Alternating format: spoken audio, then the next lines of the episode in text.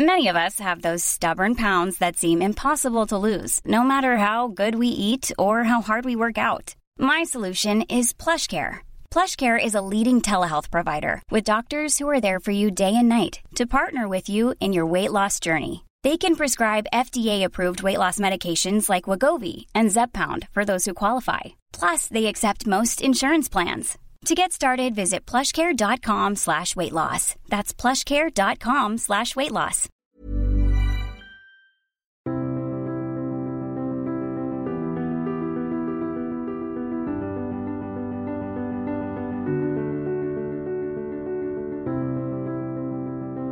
Bonjour et bienvenue pour cette nouvelle émission de Conflit. Je vous rappelle que vous pouvez retrouver sur notre site internet l'ensemble de nos podcasts ainsi que notre numéro actuellement en kiosque intitulé Guerre et paix dans le cyber. Cette semaine, nous repartons en Afghanistan pour découvrir ce pays sous un angle tout à fait différent puisque nous allons parler d'art, d'histoire et d'archéologie pour évoquer la culture afghane et les liens culturels particuliers que qu'ont tissé Paris et Kaboul. Je reçois aujourd'hui Sophie Macariou. Bonjour madame. Bonjour. Merci d'avoir accepté l'invitation de Conflit. Vous êtes conservatrice du patrimoine. Vous avez été directrice du département des arts de l'islam au musée du Louvre, département que vous avez vous-même créé.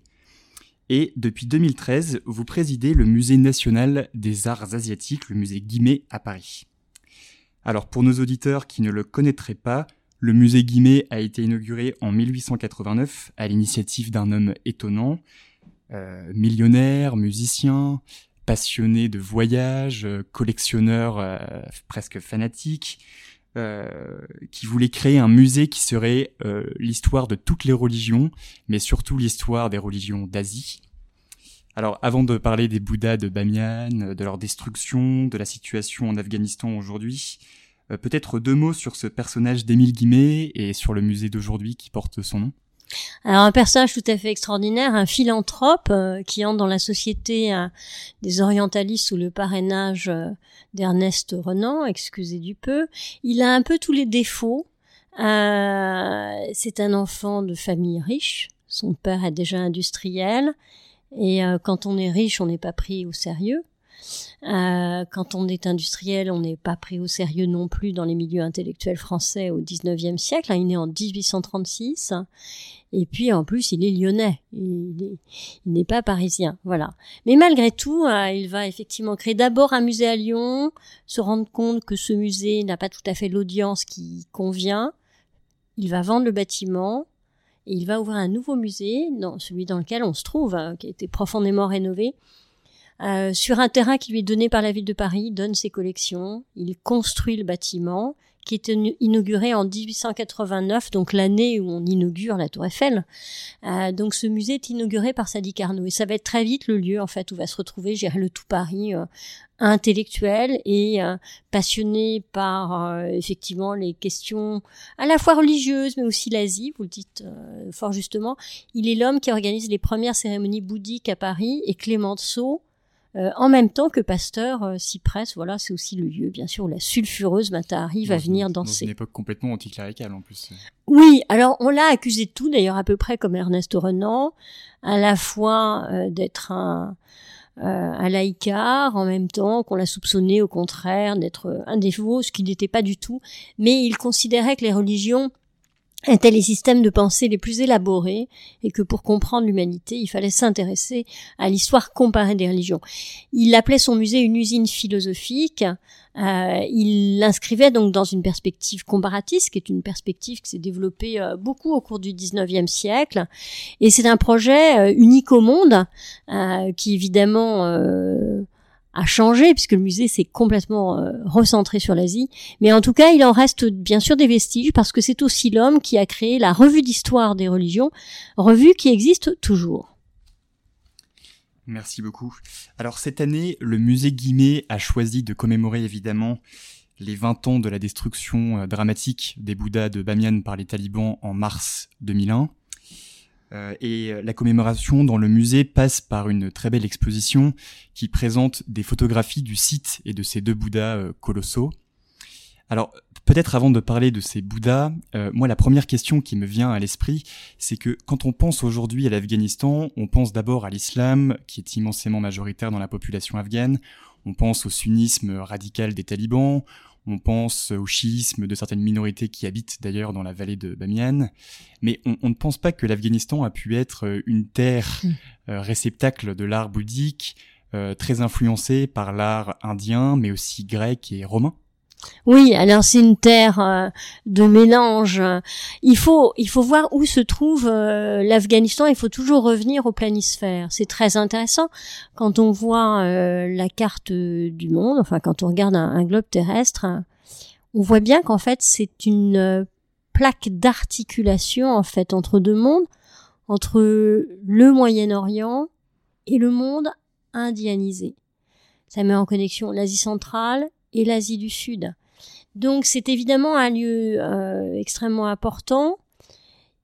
Ça l'a été tout au long des siècles. C'est effectivement euh, un site, par exemple, comme Begram, qui a été fouillé par la délégation archéologique française en Afghanistan dans les années 30. La découverte du trésor, c'est 1937.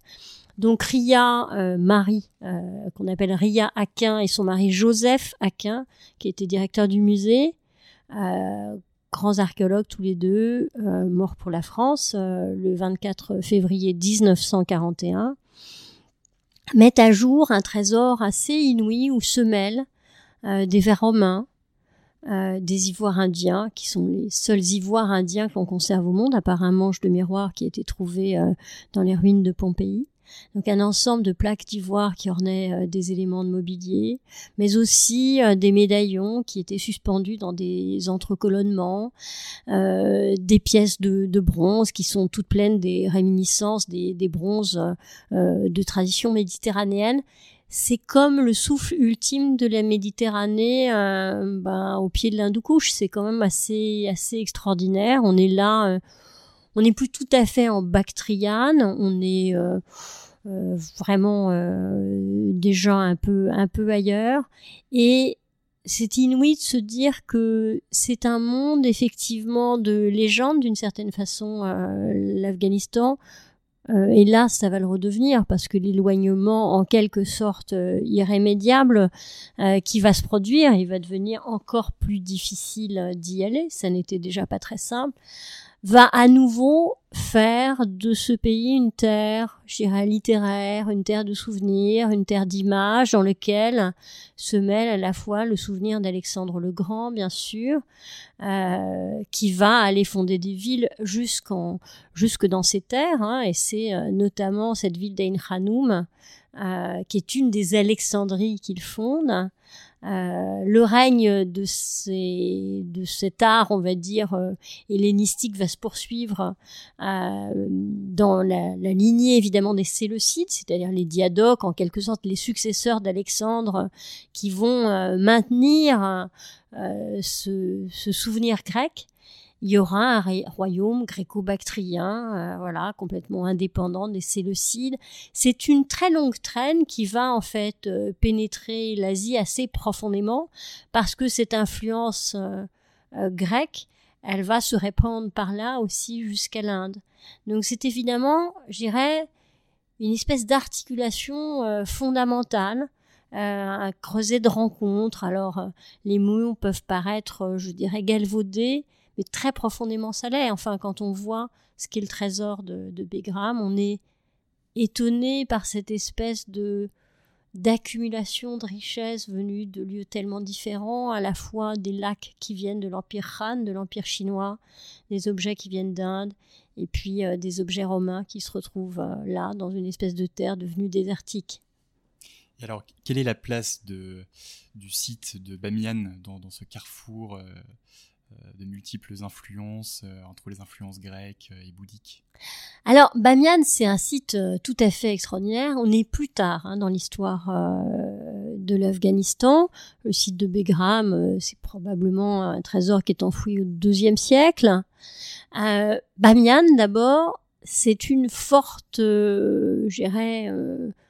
structure naturelle. C'est une immense falaise de plusieurs kilomètres une falaise de l'Eus, donc une terre euh, voilà assez assez friable que l'on peut euh, peut sculpter assez facilement. C'est les mêmes formations géologiques que celles qu'on trouve euh, tout à fait à l'est du continent, dans le corridor du Gansu en Chine. On peut penser à la falaise de Dunhuang. Donc on est en fait dans une sorte de continuum à la fois géologique et euh, de civilisation. Et on a là un ensemble de, grottes, d'ermitages bouddhiques qui ont été euh, creusés euh, au long des siècles. En tout cas, nos deux grands Bouddhas nous amenaient au 6e, 7e siècle. Deux immenses Bouddhas. Hein. Euh, le plus grand d'entre eux faisait 55 mètres de haut et c'était le plus grand Bouddha monumental au monde. Voilà. À l'autre bout de la falaise, euh, gardant son autre extrémité, il y avait également un Bouddha qu'on appelait le petit Bouddha, mais enfin qui faisait quand même 38 mètres de haut. C'était un lieu évidemment, euh, c'était un couloir de circulation qui ouvre d'ailleurs sur d'autres euh, vallées, un lieu très impressionnant qui est déjà décrit par des voyageurs médiévaux. Par exemple, pour citer un voyageur occidental, Plancarpin, Jean de Plancarpin, sans doute en fait passe il ne donne pas le nom de Bamiyan, mais on, déduit de ce qu'il dit qu'en fait c'est à Bamiyan qu'il est passé. Il est très impressionné en fait par ces effigies monumentales très effrayantes qu'il perçoit presque comme des sortes de de, de, de fantômes, vous voyez, d'images euh, effrayantes. Et ce lieu, euh, il est marquant à la fois, j'irais, par son aspect naturel. Euh, c'est une falaise qui s'érode naturellement, donc il y a aussi une destruction naturelle de la falaise. Elle apparaît comme une sorte de rempart euh, dans un paysage assez vertigineux parce que ça se détache sur le fond de l'Hindoukouche, donc c'est vraiment un paysage magnifique et elle est en quelque sorte mangée de trous noirs qui étaient tous les ermitages qui euh, pour beaucoup communiquaient entre eux en fait. On avait plusieurs niveaux de grottes, donc plus de 250 grottes qui étaient pour la plupart ornées de sculptures, de peintures. Donc presque tout est ruiné maintenant. Elles ont été habitées pendant combien de temps? Alors, elles ont été. Alors, il est difficile de savoir à quel moment on a commencé à habiter euh, euh, la falaise, sans doute bien avant la construction euh, de ces deux grands Bouddhas monumentaux, dans une perspective assez millénariste. En fait, on les voit apparaître à peu près tous au même moment, ces grands Bouddhas. Et la falaise, elle a continué à être utilisée comme lieu d'habitat euh, jusqu'au 20e euh, et probablement encore un peu, ça je le sais pas exactement, mais jusqu'au 21e siècle, ce qui explique aussi la dégradation euh, j'irais là parfois sans intention idéologique de certaines grottes parce qu'on y a fait du feu, parce qu'on s'est servi tout simplement des, des abris et que du coup évidemment ça a abîmé beaucoup de peintures. Vous avez évoqué tout à l'heure euh, l'histoire du couple Aquin, hmm. fouilleur du site de Bamiyan et mort pour la France, compagnon de la libération de la première heure. Euh, comment expliquer cette, Parce qu'en fait, il n'y a pas simplement le couple Aquin, il y a une longue tradition euh, d'archéologues français passionnés par l'Afghanistan, qui ont fondé d'ailleurs euh, la fondation archéologique en 1922, si ma mémoire est bonne, et on fêtera le centenaire l'année mm. prochaine. Comment expliquer cette fascination française, cette proximité entre la France et l'Afghanistan? Alors en fait, on tourne un peu autour de la zone. Bon, on est évidemment dans l'espace de ce qu'on appelle the Great Game, donc euh, on est dans une, euh, une zone de lutte d'influence entre la puissance euh, française et la puissance britannique. les Français, il faut dire, ont quand même une petite longueur d'avance sur le terrain archéologique.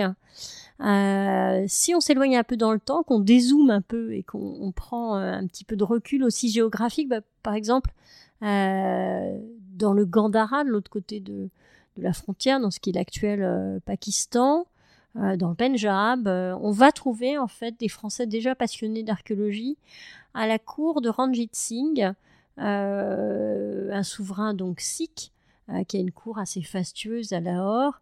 Et après la débandade napoléonienne, en fait, en 1820, quatre généraux napoléoniens vont trouver euh, gloire et succès euh, à la cour de Ranjit Singh. Et l'un d'entre eux, le général Cour, dont le musée Guimet, le musée national des arts asiatiques, conserve le journal, qui est un inédit journal qui était illustré par les peintres de l'école de Lahore, euh, va faire les premières investigations en fait archéologiques, euh, va fouiller les premiers stupas et découvrir les premières œuvres en fait de cet art gréco-bouddhique. Il ramène d'ailleurs un de ces objets, enfin il va faire parvenir un de ces objets à Paris, qu'on appelle le masque court euh, de son nom. Et il se trouve aujourd'hui à la Bibliothèque nationale. Donc en fait, il y a un intérêt très tôt. Euh, il y a évidemment auprès euh, euh, de la de la euh, de la, de la des sociétés savantes qui s'occupent de l'asile les premières communications faites par les Français donc il y a un terrain effectivement en quelque sorte de compétition entre Français et Britanniques.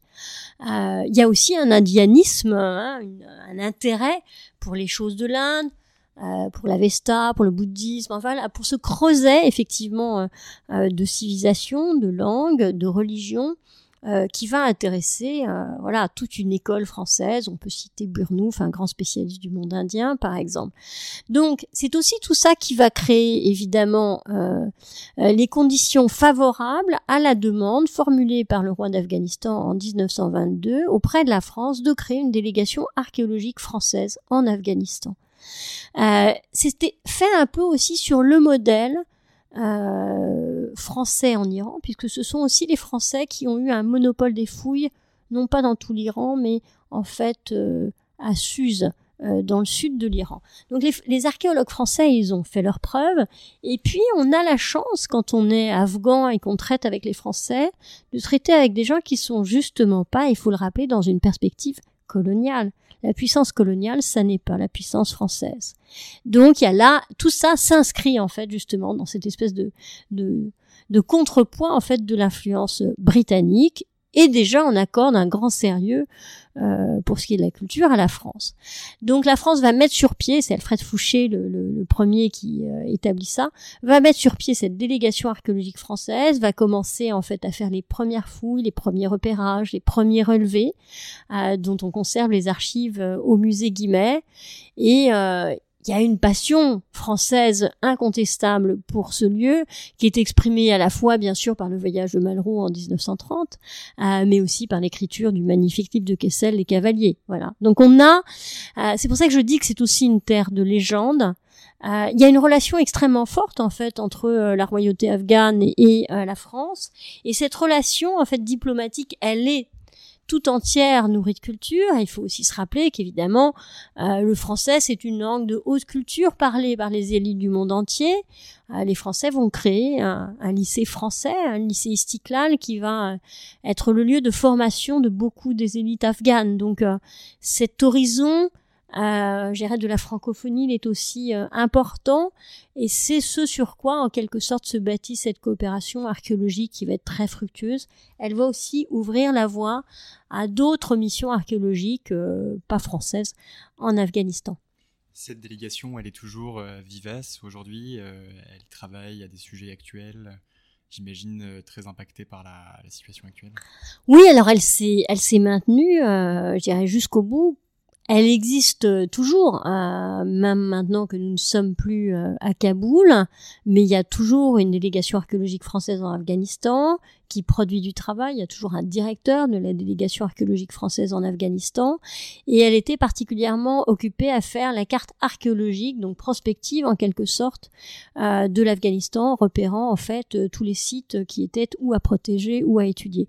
Et bon, une des régions la les plus importants, la Bactriane a été intégralement cartographiée. Donc ça, c'est déjà un travail qui a été euh, euh, achevé.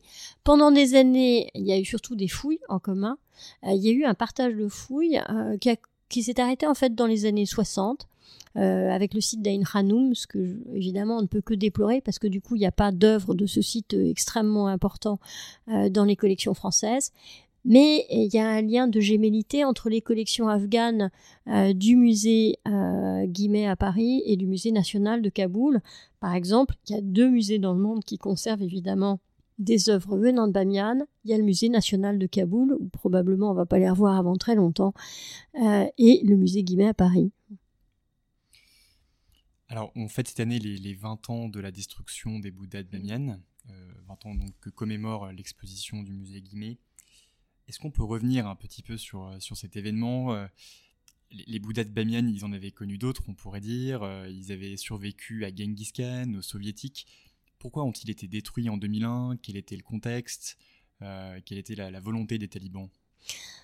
Alors la volonté, elle est clairement idéologique. Il faut, euh, euh, écarter calmement une explication trop simple qui est en fait une capitulation d'intelligence qui est de dire, comme je l'entends trop souvent, et trop simplement, ces gens sont des barbares, oui peut-être, mais c'est un peu court comme explication. Et puis vient immédiatement après un autre mot très tentant, parce qu'il minore tout, et je l'ai entendu pas plus tard que ce week-end euh, au festival euh, du livre de Nice, ces gens sont des voyous. Non, ce ne sont pas des voyous, euh, des barbares. Sans doute, c'est une façon de les faire sortir de la civilisation. Je suis pas sûre que ce soit le terme qu'il faille utiliser parce que je pense qu'il l'empêche de penser. En tout cas, ce sont des gens qui ont une idéologie qui n'est pas la nôtre. Voilà. Il ne faut jamais sous-estimer son adversaire. En premier lieu, il faut essayer de le comprendre. Euh, essayer de comprendre les nazis, c'est pas approuver les nazis. Essayer de comprendre les talibans, c'est évidemment pas approuver les talibans. Maintenant, reprenons les événements euh, tels qu'ils se passent. Alors effectivement, ces Bouddhas, ils ont euh, subi euh, déjà beaucoup de choses. Il y a eu des tentatives de destruction au fil des temps, pas par les soviétiques, mais et il faut bien le dire, l'islam qui prend possession difficilement d'ailleurs de l'Afghanistan. Ce n'est pas une des terres qui est islamisée les plus facilement. Euh, il va y avoir des tentatives de, destruction. Il y a eu des, des, destructions dans beaucoup, beaucoup de grottes.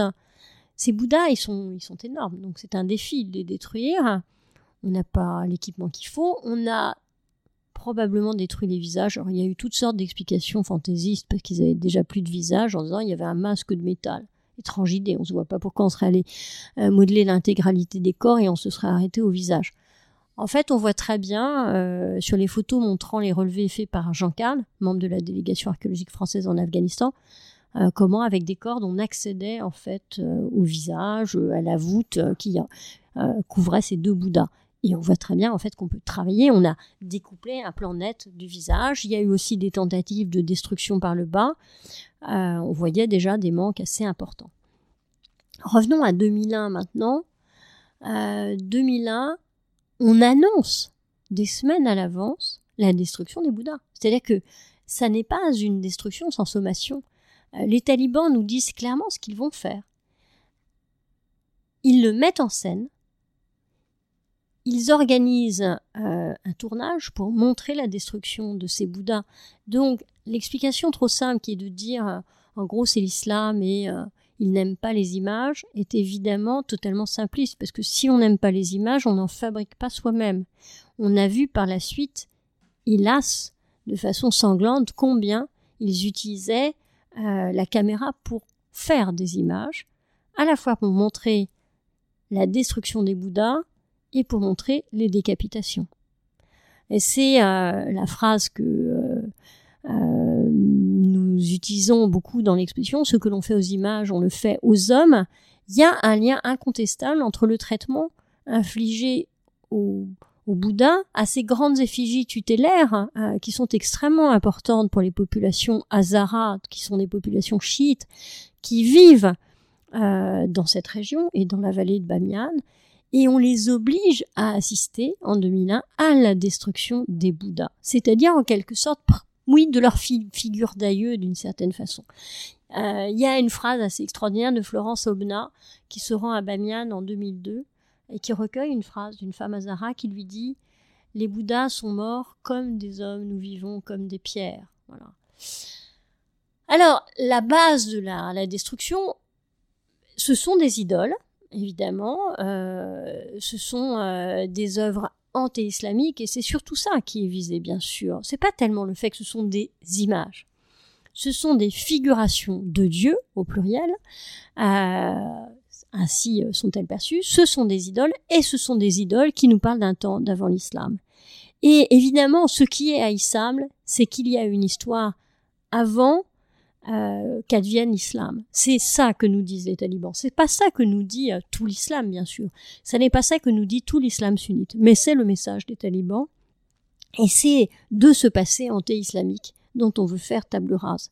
C'est pourquoi il faut malheureusement euh, retenir son sou, mais ne pas nécessairement, euh, être confiants dans les déclarations euh, qu'on nous a faites quasiment euh, à la main sur le cœur, s'ils ont un cœur, à propos euh, des musées d'Afghanistan, des sites d'Afghanistan, en nous disant que bien sûr, ils allaient respecter le, patrimoine parce que les talibans avaient changé.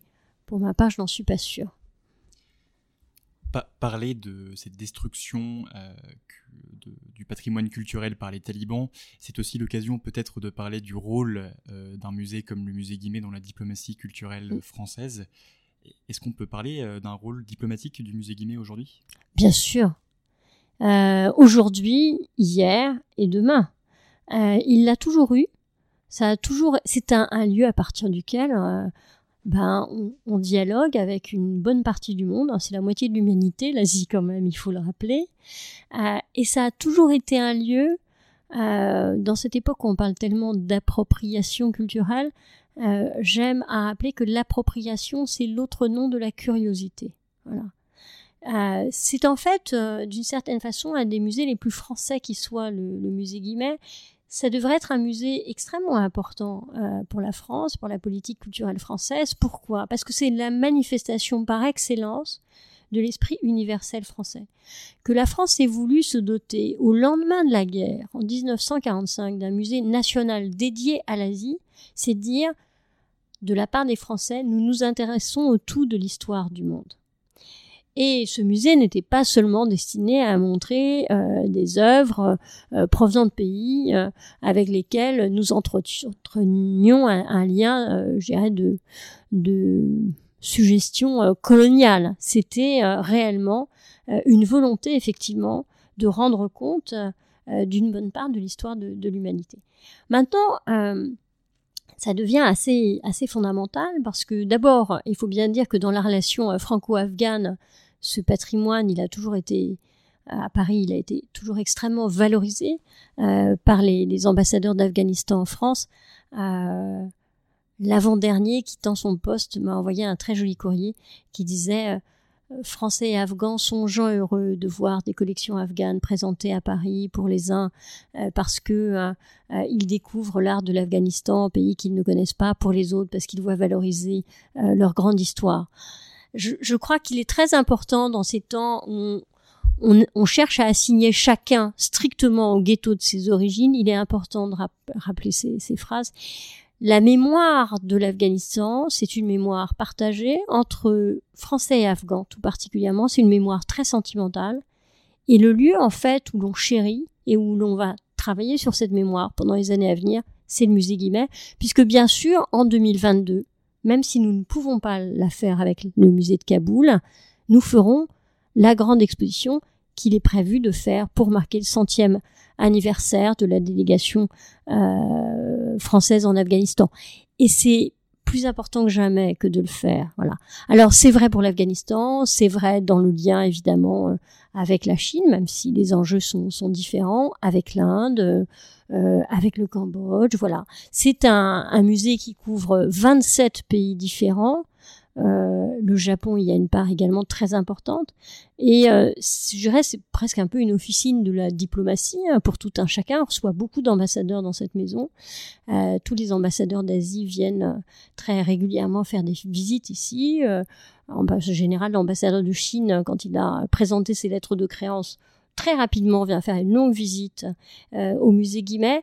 Voilà, et c'est un lieu assez fondamental parce que si vous voulez, on parle de diplomatie culturelle, je dirais, on, adoucit, on adoucit le mot même de diplomatie en fait quand on y accole encore le terme de culture. La culture, ça sert à se parler quand on peut plus parler de rien d'une certaine façon. Et peut-être qu'on se parle de l'essentiel en se parlant de, de culture. On se parle en fait de l'horizon à préserver, on se parle de ce qui nous réunit. Donc, euh, ça n'est pas une diplomatie de l'impuissance c'est une diplomatie, je dirais, de l'utopie et c'est fondamental. Alors dernière question pour, euh, pour terminer cette émission, peut-être qu'on pourrait reparler un petit peu évidemment de la crise euh, en Afghanistan d'août dernier. Euh, j'avais eu l'occasion de vous avoir au téléphone il y a quelques semaines et nous en avions déjà parlé. Comment cette crise a été vécue au musée Guimet? Est-ce que certains mmh. archéologues ont été rapatriés en France? Et quelle a été justement la place de la diplomatie culturelle lors de cette crise alors je dirais d'abord qu'il faut être euh, très fier de ce qu'a fait la France. Euh, d'abord parce que je pense que nous avons, avec beaucoup de sagesse et de sang-froid, euh, anticipé euh, sur ce qui allait se passer, en mesurant aussi nos capacités à faire. Nous savions que nous ne pourrions pas tout faire. Il y a eu un élan assez extraordinaire avec l'appui du ministère des Affaires étrangères, du ministère des Armées, de Alif à Genève, pour essayer euh, d'accélérer le mouvement pour la préparation de l'exposition de 2022. Euh, nous n'avons pas pu faire euh, sortir les œuvres que nous avions prévues d'exposer pour l'exposition de l'automne 2022. Voilà. Bon, je tiens à saluer le travail euh, vraiment formidable de nos collègues afghans qui à un moment aussi ont songé, et ils ont bien raison, à leur propre sécurité, puisque beaucoup restent sur place euh, actuellement tout de même. La France a fait sortir un certain nombre euh, d'archéologues. la DAFA et donc l'équipe de l'ambassade sous la conduite de notre excellent ambassadeur David Mertinon on fait en sorte que les gens qui avaient été sous contrat direct euh, soient euh, effectivement exfiltrés pour ceux qu'ils souhaitaient. Euh, on est resté attentif à plein d'autres cas, comme vous en douterez. je, n'en dirai pas beaucoup plus parce que voilà, il y a encore des choses sans doute qui sont possibles.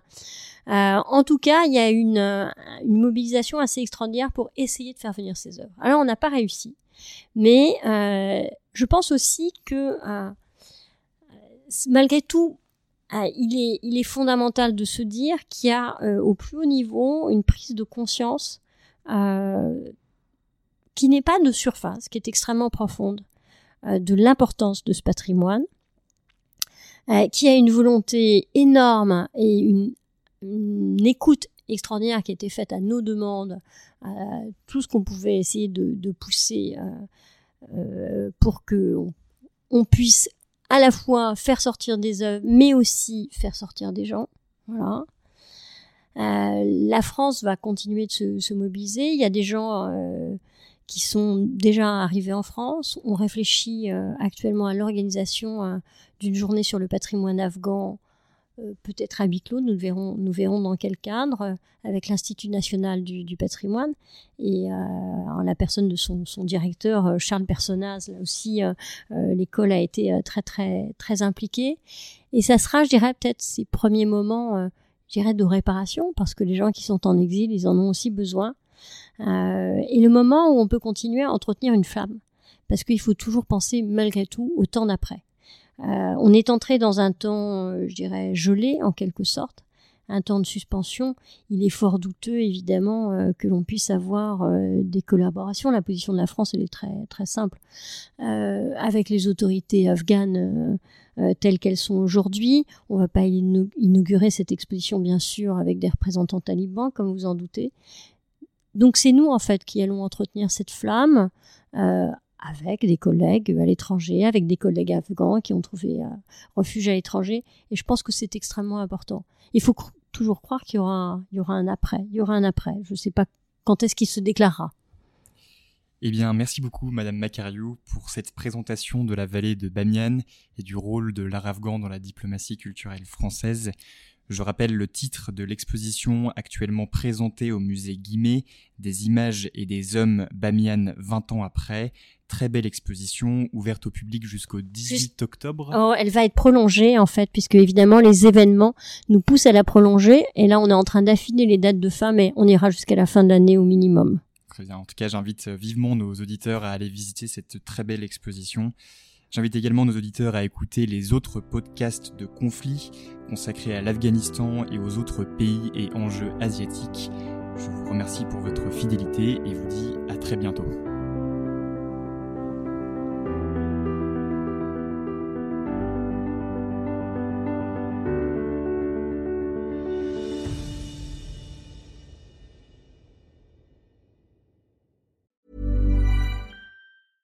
When your skin feels nourished and glows, you radiate confidence. Osea makes giving your skin a glow up easy with their clean, clinically proven Mega Moisture Duo. This seaweed powered duo features two of Osea's best sellers, Undaria Algae Body Oil and Undaria Collagen Body Lotion. Glow from the inside out. Get 10% off your first order with code GLOW at OseaMalibu.com. That's O S E A Malibu.com code GLOW.